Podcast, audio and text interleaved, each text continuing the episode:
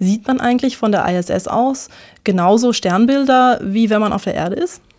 Ja, Sternbilder sieht man, wenn man eine Nacht hat, wo der Mond scheint. Wenn man auf der, in einer mondlosen Nacht ist, auf der Seite, der, der dunklen Seite der Erde und der Mond gerade nicht am Himmel steht, dann sieht man so viele Sterne, dass man die Sternbilder nicht sehen kann.